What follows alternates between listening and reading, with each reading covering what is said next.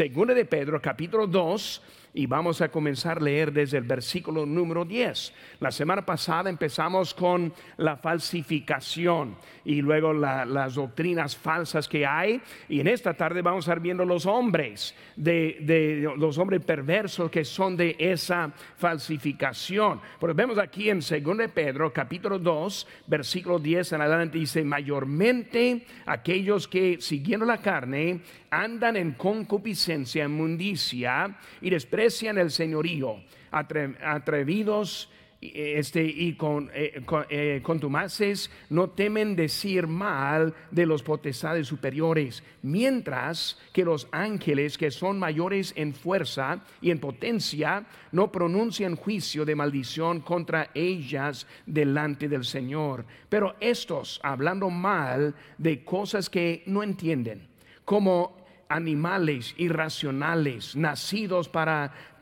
para presa y destrucción, perecerán en su propia perdición, recibiendo el galardón de su injusticia, ya que tienen por delicia el gozar de deleites cada día. Esos son inmundicias y manchas, quienes aún mientras comen con vosotros se recrean en sus errores, teniendo los ojos llenos de adulterio, no se sacian de pecar, seducen a las almas inconstantes, tienen el corazón y a la codicia y son hijos de maldición. Han dejado el camino recto y, han, y se han extraviado según el camino de Balán, hijo de Beor, el cual amó el premio de la maldad y fue reprendido por su iniquidad pues una muda bestia de carga, hablando con voz de hombre, refrenó la locura del profeta. Vamos a hacer una palabra de oración y luego vamos a ver la palabra en esa tarde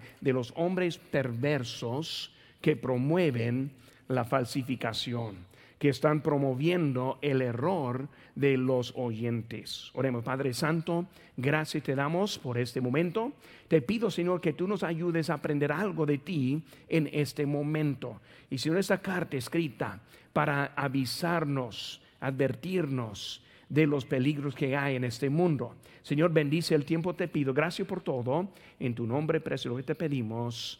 Amén. Pueden tomar asiento, hermanos. Vemos ahora que el lema del carta es conocimiento. Y hermanos, el conocimiento es necesario para vivir la vida victoriosa. Porque si no sabemos algunas verdades y si nos no nos apliquemos a nuestras vidas, no podemos sacar la vida como Dios quiere. Entendimiento en cómo vivir la vida cristiana. Ahora, cuando hablamos de la vida cristiana, hay algunos que enseñan que todo lo bueno, todo todo lo que quieren, todo lo que hay en, sus deseos. Pueden seguir en libertad en la vida cristiana, pero ellos dejan fuera algunas verdades importantes. Y una es negarse, tomar su cruz.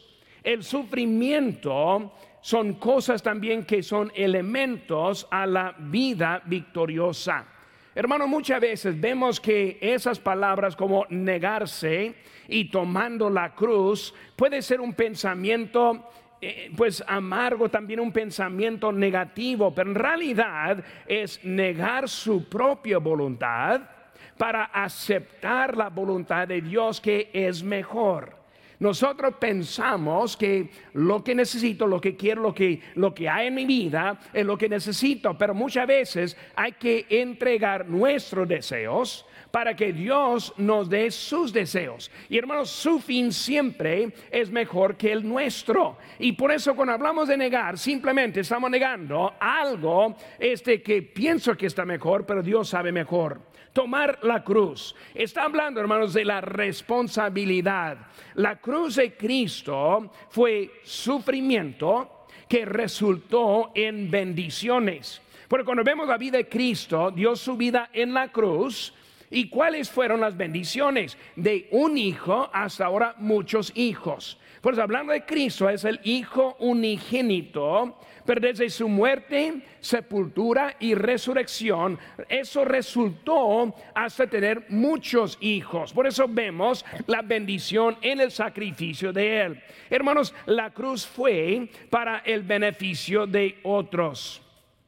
Y hermanos, cuando hablamos de Él, está hablando lo que Él dio para nosotros. Hermanos, solo por medio de la cruz ese nosotros podemos tener esa bendición. También, hermanos, cuando hablamos de nuestra vida, negar las riquezas para ser fiel a Dios, por limitar nuestros horarios de trabajo para ser obediente a Cristo.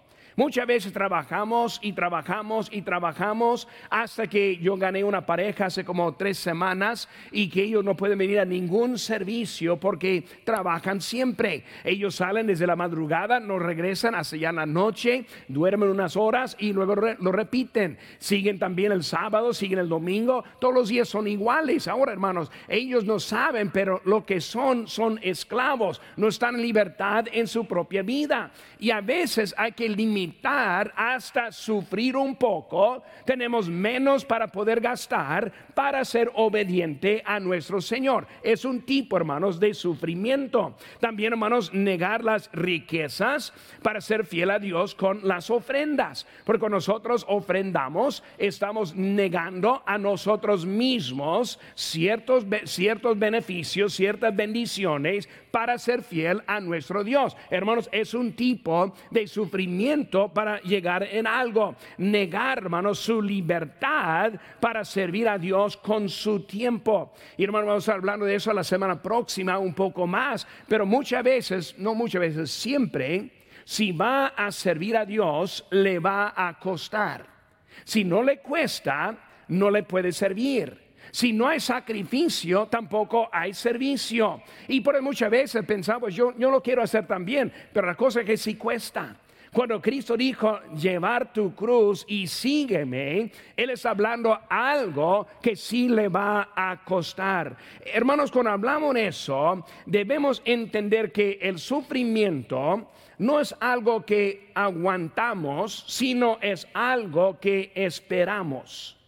No es algo que aguantamos, sino es algo que esperamos. Es algo para nuestro bien. Cuando hablamos del sacrificio, hermanos, y no es pensando en el área de poder servir a Dios, cuando nosotros limitamos ingresos, limitamos el tiempo, limitamos actividades, limitamos cosas para servir a Dios, encontramos una nueva libertad en nuestra vida en el servicio de Dios. Por eso, hermano, limitándonos no es algo que aguantamos, sino es algo que nosotros esperamos. Cuando vemos los creyentes, hermanos, en Hechos 5:42 dice, y ellos salieron de la presencia del concilio gozosos de haber sido tenidos por dignos de padecer afrenta por causa de su nombre. Ellos sufrieron físicamente un abuso, un rechazo, un castigo y luego ellos salieron contentos porque pudieron sufrir con él. Hermanos, es la manera que nosotros vamos a conocer a Cristo verdaderamente. Dice en Filipenses 3:10, a fin de conocerle y el poder de su resurrección y la participación de sus padecimientos, llegando a ser semejante a Él en su muerte, hablando de lo que nosotros negamos, lo que nosotros ofrecemos, es algo que al fin nos da mucho más en nuestra vida. Hermanos, tenemos una sola vida y debemos eh, este, buscar, debemos, este, necesitamos el conocimiento para aprovechar la oportunidad de Dios en esta vida. Muchos gastan su vida esperando para vivir su vida. Los que trabajan, trabajan todos los años esperando jubilarse, trabajan de más día, noche, todos los días, ahorrando, esperando, y llegan a la edad y luego no tienen salud para disfrutar lo que están ah, este, esperando. Ellos pierden la vida esperando tener la vida. Por eso, hermanos, debemos entender que cada día es un regalo de Dios para nosotros. Pedro comienza esta carta con el positivo. Él está hablando de la fe preciosa, la salvación y la naturaleza nueva que encontramos en la salvación. Él está hablando del crecimiento, de la dependencia a la palabra de Dios. Él comienza hablando de todo bien, pero comenzando capítulo 2, cambia ahora la dirección un poco a la advertencia de los falsos maestros. Hermanos, hay poca de poco equilibrio que necesitamos en nuestra vida. En un lado existen los cristianos negativos siempre peleando, siempre quejándose. Todo es señales, todo está mal, el fin del mundo viene y no hay nada para esperar en la vida que tenemos. Y luego tenemos el otro lado, los cristianos positivos y tan positivos que no ven la responsabilidad.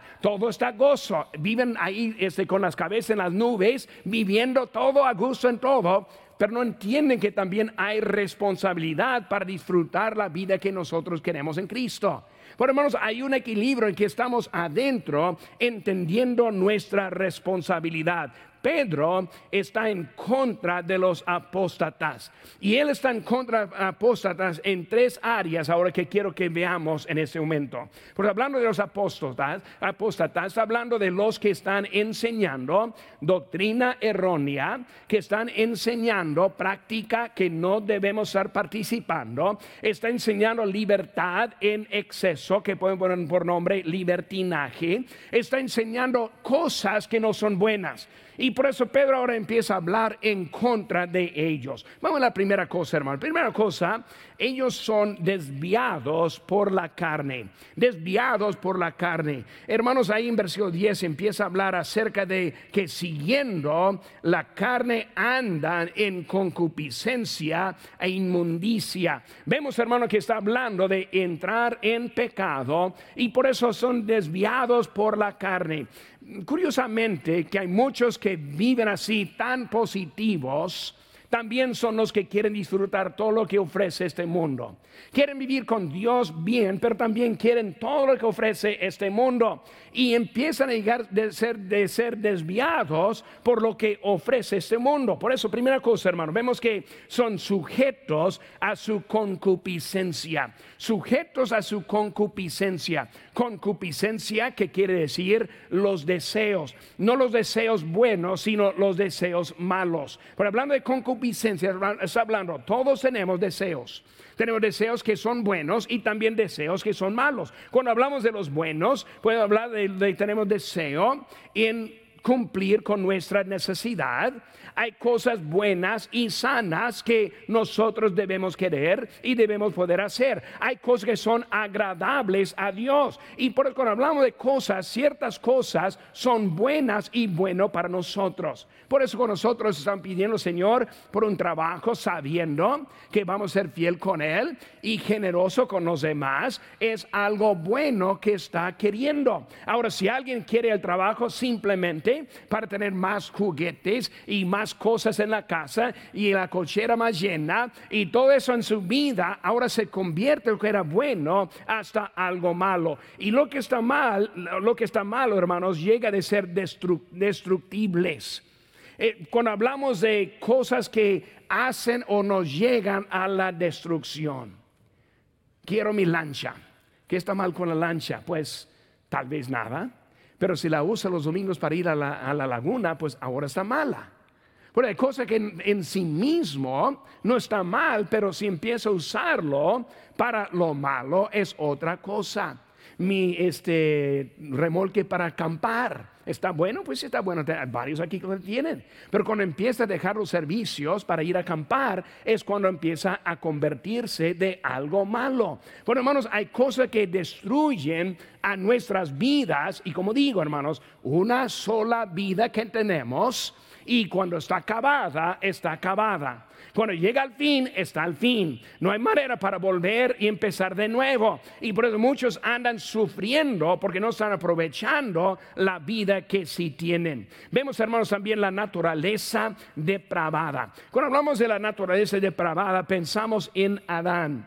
En 1 Corintios 15, 22 dice, porque así como en Adán, todos mueren también en Cristo todos serán vivificados. Pero vemos que está hablando de en Adán encontramos la vida, este, la naturaleza depravada. O sea que nosotros en nuestra naturaleza humana encontramos puro malo y pura destrucción en la vida. Si seguimos a los sentimientos de esta carne, vamos a encontrar problemas cada vez. Nunca me va a llevar bien y me va a guiar bien mis deseos. Porque cuando nosotros vivimos la vida, así me gusta, ya estamos en un camino a la destrucción. Porque es la naturaleza de Adán. En pecado, porque vemos en Romanos 5:12, por tanto, como el pecado entró por el mundo por un hombre y por el pecado la muerte. Vemos que en Adán llega la naturaleza. Esa naturaleza también trae pecado y por eso cuando yo confío en lo que a mí me gusta, estoy confiando en una fuente errónea en mi vida. Quiero un punto para sacar mi vida. Y ese punto no puede ser a lo que yo siento o lo que yo quiero, sino que tiene que estar basado en la palabra de Dios. Por eso muchos andan en ese error. Y hermanos, muchos en otras religiones viven sus vidas en puros deseos. Vemos también, hermanos, la carne. Todos sufrimos del efecto de la carne. Y hermanos, el problema mayor es que cuando seguimos la carne, ahí vemos en versículo 3, versículo 10, cuando yo sigo lo que mi carne quiere. Y cuando yo sigo lo que quiere mi carne, ya estoy en camino. ¿Por qué? Porque esta carne, hermanos, este cuerpo, esta carne no es salva. No es salvo. Cuando yo digo que soy salvo, yo soy salvo. Este cuerpo no. Tiene una fecha, un límite. Nosotros hacemos funerales cuando llega el límite. Pero vemos que este cuerpo no es, hermanos, este cuerpo un día va a ser glorificado y redimido. Un día cambiado en el rapto, en la resurrección. Y vamos a tener ese cuerpo, pero en esta vida este cuerpo siempre nos lleva a mal camino. Por eso, hermanos, tienen que, tienen que decidir quién, quién guía en su vida. De vez en cuando yo quiero probar a mí que yo todavía puedo ganar mi cuerpo. Y yo hace unos meses yo decidí, voy a dejar café. Y los que me conocen ya saben que a mí me gusta el café. Pero yo me levanté la mañana y dije, no cuerpo, no vas a tomar café hoy. Y no tomé café. Y luego mi hija dijo, no, pero papá va a tener un dolor de cabeza, ni modo, no voy a tomar café. ¿Por qué? Porque le, lo dije. Día siguiente no voy a tomar café. Y no tomé dos, dos días enseguidos. Y fui toda la semana, no tomaron ni un café toda la semana. Yo pensé al final de la semana, eso es ridículo, voy a tomar café de nuevo, ¿verdad? Pero de veras, hermano, de vez en cuando debemos enseñar y probar al cuerpo quién está encargado decidir lo que va a hacer este cuerpo, decidir a qué horas va a acostar, decidir a qué horas va a levantarse, decidir qué actividad va a tener el día de mañana, decidir que va a empezar el día leyendo la Biblia, orando, pasando tiempo con Dios, tomar el control de este cuerpo, porque este cuerpo no quiere está en contra de cualquier actividad sana que hay. Por hermanos, vemos que debemos estar, eh, entender, ser sujetos a la concupiscencia que son esos maestros. Segunda cosa, hermanos, en contra de la autoridad. Vemos que estos maestros, estos falsos que hay, estos perversos que hay que enseñan tales cosas, vemos que están en contra de la autoridad. La autoridad, hermanos, es establecida por Dios. Por eso quiero, no más quiero hablar un poco acerca de las autoridades. Hablamos, hermano, la Biblia enseña que el marido sobre la esposa, su esposa. Los padres sobre sus hijos. El empleador está sobre el trabajador. El pastor está sobre su rebaño. Dice la Biblia en Hebreos 13, 17, obedeced a vuestros pastores y sujetaos a ellos, porque ellos velan por vuestras almas. Por eso, hermanos, estamos viendo que Dios tiene su autoridad establecida. Pero en esta era en que vivimos hoy en día, vemos que todo está en contra de las autoridades. Hermanos, el gobierno está sobre el ciudadano. Cristo estuvo sujeto al imperio romano que fue mucho más peor que nuestro gobierno de hoy en día. No vemos a Cristo organizando una protesta. No vemos a Cristo eh, este, negando pagar sus impuestos. Vemos que Él estuvo apoyando a la autoridad. ¿Por qué? Porque la autoridad está establecida por Dios. Por eso voy a llegar a un punto aquí, porque a lo mejor ya estoy ofendiendo, a algunos, pero hermanos, el gobierno está puesto por Dios. Pablo defendió la autoridad. En Romanos 13, uno dice, sométase toda persona a las autoridades superiores, porque no hay autoridad sino de parte de Dios y las que hay por Dios y han sido establecidos. Por hermano, como creyentes, ¿cómo debe ser nuestra actitud? Hablando de nuestro país, de nuestra autoridad, nuestro gobierno. Y precisamente aquí en California, que está aún más difícil con el gobierno que nosotros tenemos aquí. ¿Qué es lo que debemos hacer? Ahora no vamos a leer todo en, en la Biblia que hay, pero debemos respetar, número uno, respetar el gobierno. Respetar el gobierno. Debemos, hermanos, orar por los líderes que nos están guiando. Debemos, hermanos, glorificar a Dios con nuestra conducta. Por hermano, como dije ahorita, Cristo nos ha organizado protestas, aunque como ciudadano tenemos derechos para hacer varias cosas. Pero hermanos, como creyente tenemos órdenes hasta mayores que estas órdenes. Ahora no estoy diciendo, votamos, nosotros vamos a hacer lo que debemos hacer, pero hermanos, no estamos en contra. Cuando pensamos en eso, ¿por qué debemos apoyar al gobierno? Pues vamos a pensar un poco al opuesto del gobierno. Cuando hablamos del opuesto gobierno, vemos que el gobierno está puesto para mantener orden.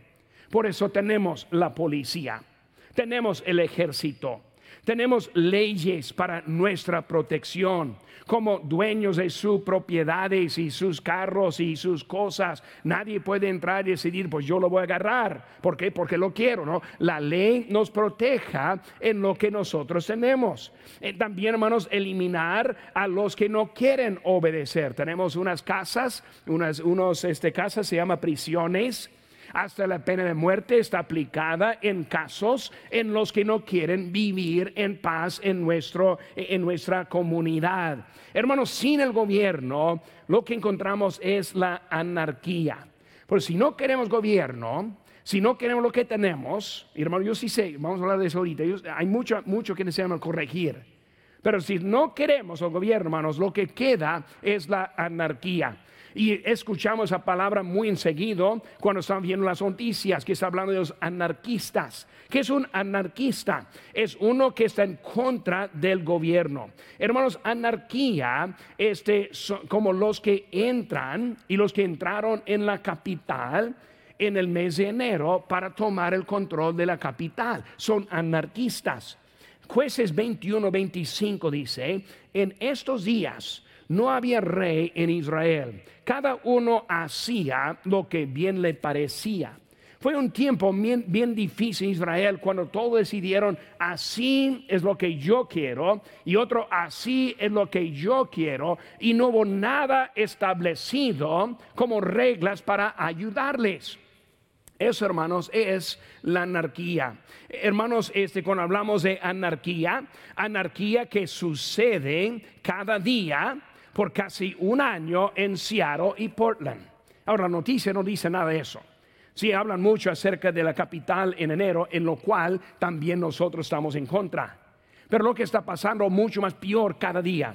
Anoche fueron este, mucha anarquía aquí en Los Ángeles y también en Seattle, en Portland. Aquí en el oeste muchos estuvieron ese protestando en el día de hoy anarquía, hermanos, abusa los derechos de otros. Cuando uno ve la, anarquía, no de la capital, pero si uno está observando lo que está pasando en Seattle, están entrando en negocios saqueándolos, está destruyendo, rompiendo cristales, está corriendo los dueños, huyéndose por vida. Eso, hermanos, es producto de la anarquía. Robar, violar, matar, mucho que pasa cuando abusan los derechos de otros. Por hermano, cuando hablamos de eso, tenemos un gobierno puesto de Dios. Como cristianos debemos apoyar nuestra iglesia si apoyamos apoyamos el gobierno que tenemos. Pero hermano, vemos también que hay un límite del gobierno. Por eso, hermano, cuando hablamos de eso y habiendo dicho acerca de, que nosotros estamos este, a favor, vemos que hay un momento en cuando que sí desobedecemos al gobierno. Por eso nosotros vamos a desobedecerle, pero en una forma respetuosa. Pues no estamos como los anarquías, agarran nuestras armas y salen a las calles para empezar a tirar y eh, hacer toda la destrucción que podemos. No, así no lo hacemos. Pero hermanos, hay un límite. Hermanos, cuando el gobierno viola el mandato de Dios, es el momento que no podemos seguir lo que dicen. En Hechos 5:22 dice, nos mandamos estrictamente que no enseñases en, en ese nombre Respondiendo Pedro y los apóstoles dijeron, es necesario obedecer a Dios antes que a los hombres. Hermano, con nosotros no podemos predicar el Evangelio, nosotros vamos a predicar el Evangelio. Y lo que muchos dicen hoy en día, no nos están diciendo que no solamente aquí no, hermanos, aquí no significa no. En esa semana yo visité a, dos familias que no tienen acceso al Internet, no conocen nada de cómo hacer nada en Facebook, nada en, en línea, y por un año ellos han estado en toda oscuridad, no viendo ningún culto, ni la habilidad para volver aquí a la iglesia pensando que eran, no era permitido, que soy hermanos, nosotros vamos a predicar el Evangelio. Hay, un límite en cuanto a que nosotros vamos a predicar el Evangelio. Cuando quieren callar la palabra de Dios, hermanos, nosotros vamos a parar. En Hechos 5:28 dice, no, no mandamos estrictamente. que es? Una orden. Iglesias cerradas, todo abandonado como quieran, pero aquí no lo van a hacer. Hermanos, ellos estrictamente están diciendo lo que no podemos hacer la agenda, hermanos, este de los derechos homosexuales que nosotros vemos que quieren cambiar la opinión de, las iglesias.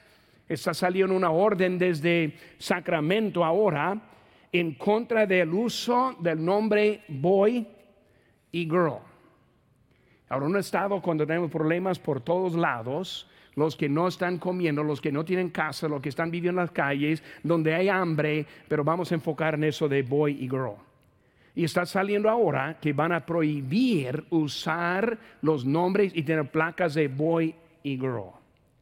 O sea, baños mezclados todo lo que sea. Con, hermano, ¿qué estamos diciendo? Hay cosas y hay límites cuando nosotros estamos en la obediencia, el aborto, y no hay nada para, pues, para seguir en lo que hay, en todo lo que hay.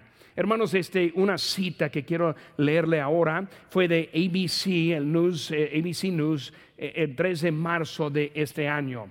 Dijo, con las vacunas de Johnson y Johnson, se está reviviendo un dilema para los conservadores religiosos. Una gran parte de la investigación para las inoculaciones del eh, coronavirus se basa en el uso de material derivado del tejido fetal humano. Por eso hasta las noticias de, nacionales están viendo un dilema. Está viendo que ahora ¿qué va a hacer la iglesia?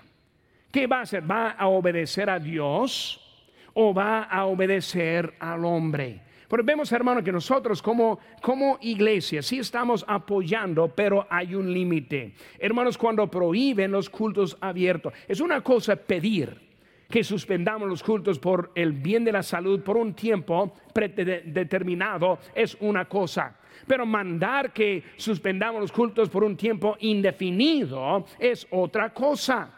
Hermano, debemos entender, nosotros sí cumplimos con todo lo que podemos. Por dos meses eh, tuvimos ese culto en pura línea, en tres meses puro culto al, eh, al, aire. Nosotros desinfectamos las instalaciones, mantenemos el distanciamiento social, obligamos la entrada con la mascarilla. Nosotros mantenemos el respeto a las autoridades, apoyamos nuestro gobierno. Hermano, nosotros mantenemos el buen testimonio al público, pero hermano, no vamos a desobedecer a Dios para obedecer al hombre. Hay un límite, hay un límite.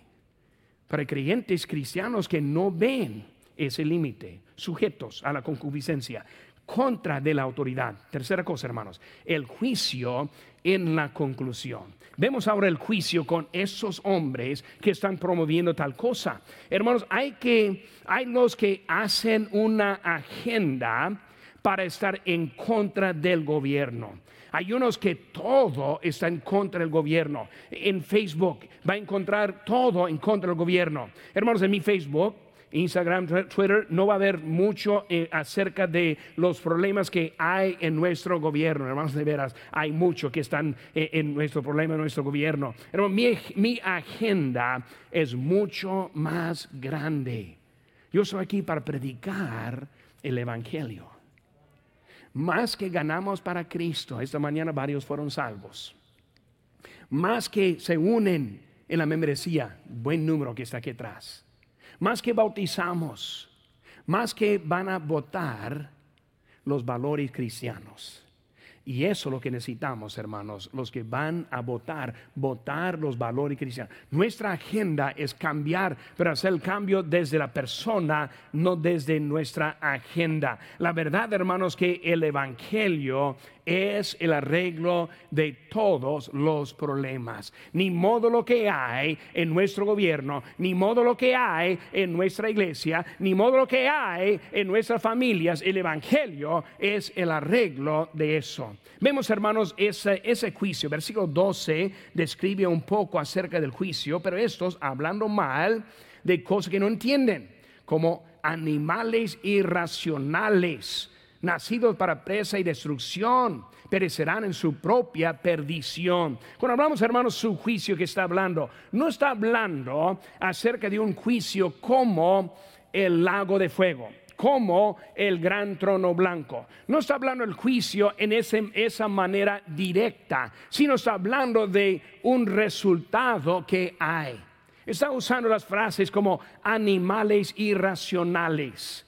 Está hablando, hermanos, que su, eh, eh, su, su manera de vivir es como que estuvieran animales. Hermanos, vemos que en, nuestra, en nuestro gobierno, nuestra, nuestro país, vemos hombres participando como mujeres en el deporte. Vemos matrimonio sin definición. Aquí en California, si roba menos de mil dólares, no es un delito la cuarentena eh, solo para lo que es, eh, es lo que no es esencial en su opinión, pasando indocumentados positivos con el COVID.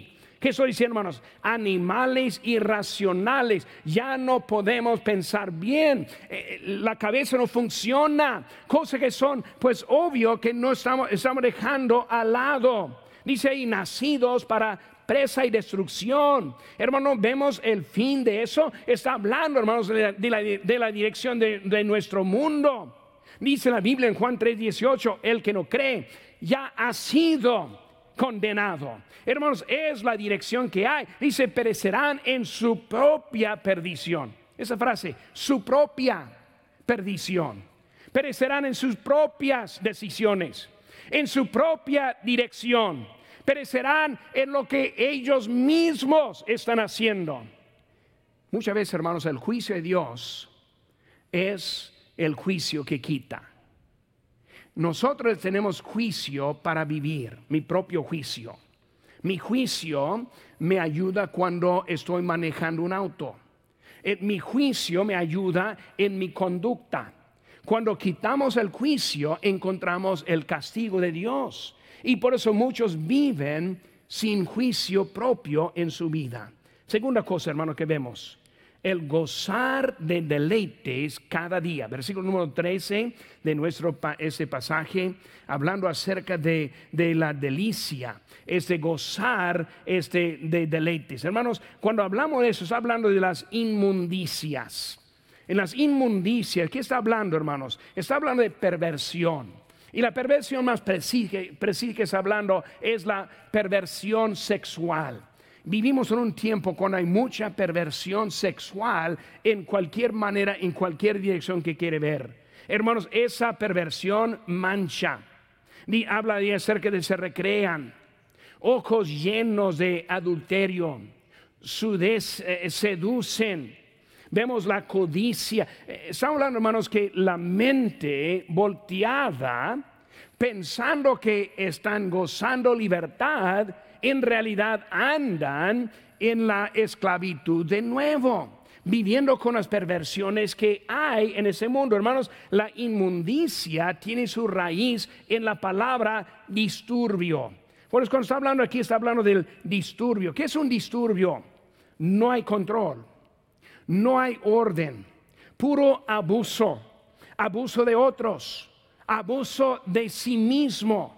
Y vemos, hermanos, que ese tipo de vida está produciendo un tipo de disturbio en su vida. Hermanos, es el estilo de vida de los apóstoles que vemos aquí en nuestro pasaje. Vemos también seguido, hermanos, los errores de la injusticia los errores. ¿Qué vemos, hermanos? El error. El error nos hablando de voluntad, están entrando en error. No es de engaño. Los apóstatas, ellos no están siendo engañados, sino de propósito están engañando. Ellos han decidido dejar y negar lo que dice la palabra de Dios. Hermanos, una manera para marcar eso es la manera que uno habla. Y cuando nosotros enseñamos algo de la Biblia, y ellos ponen al lado lo que dice la Biblia para mantener su propia creencia. Eso es lo que estamos hablando. De su propia voluntad están dejando la verdad para seguir lo que, lo que están encontrando, lo que ellos quieren tener.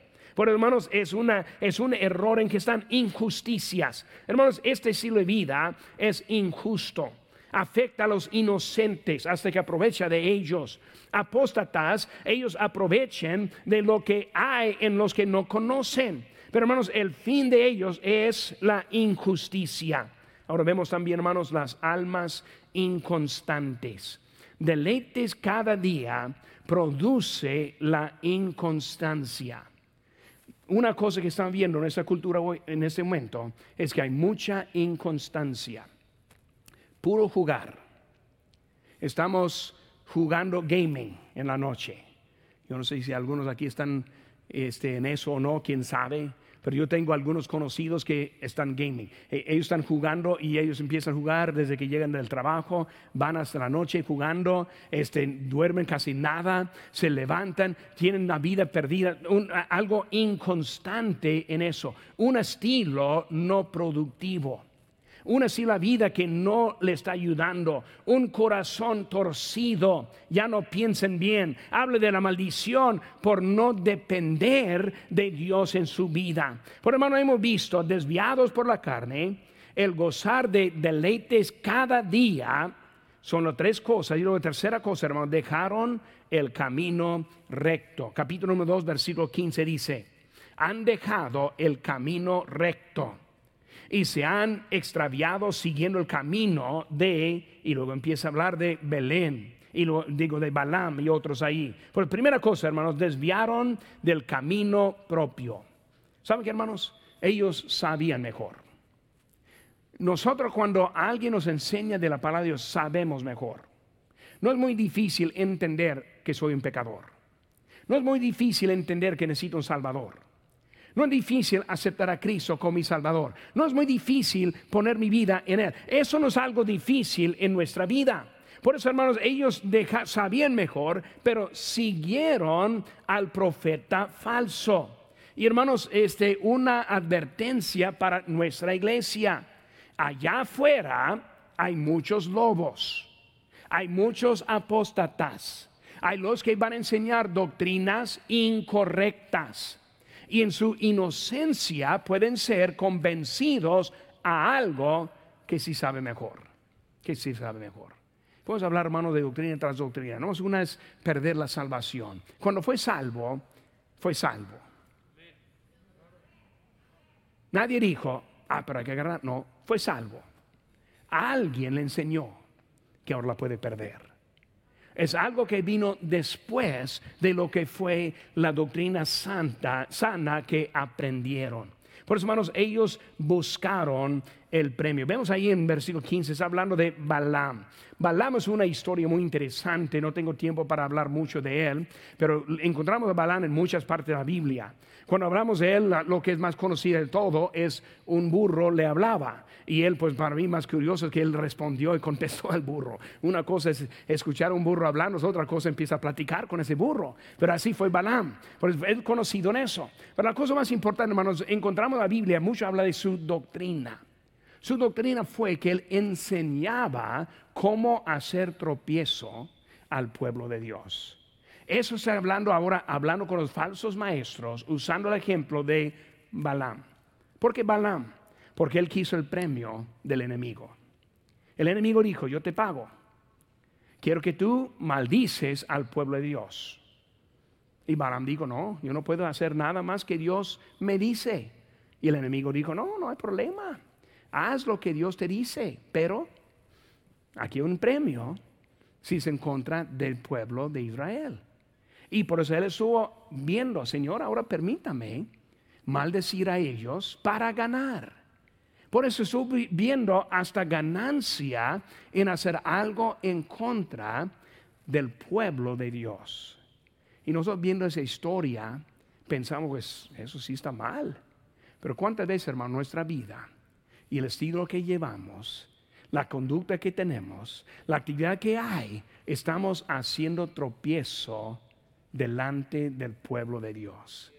Es eso que está hablando aquí con Balaam, buscando el premio. Pero, pero pastor, me gusta. No, pero pastor, es algo, hay libertad, yo lo puedo hacer. Pero estamos ahora recibiendo un premio para hacer, para hacer la maldad. Por eso, hermanos, desviaron del camino propio, buscaron al premio. Tercera cosa, hermanos, vemos la locura del profeta. Cuando hablamos de un profeta, ¿qué es un profeta? Él habla en lugar de Dios. Un profeta del Antiguo Testamento, Dios le dijo y él lo dice. Exactamente. Dios habla, él habla. Así fue la forma. Por eso hablando de ese, ese profeta loco, ese que Dios está esperando de Dios hablar y él va a hablar en contra, él está considerando la posibilidad de hacer algo en contra del mismo pueblo de Dios. Pero muchas veces nuestra conducta no cambia mucho en eso. Ahora no vamos a decir maldecir al pueblo, pero nosotros vamos a ver la locura en la vida. Y en vez de seguirle derechito en la vida, empezamos a desviar. Y cuando nos desviamos, empezamos a jalar a otros también. Hay algunos que no están aquí en ese momento porque han sido jalados por otros hasta otro lado. Por eso, hermanos, ellos están ahí. ¿Cómo es conocido Balaam? Pues vemos que como una bestia, su desobediencia Vemos como Él estuvo en ese momento en la vida de Abraham.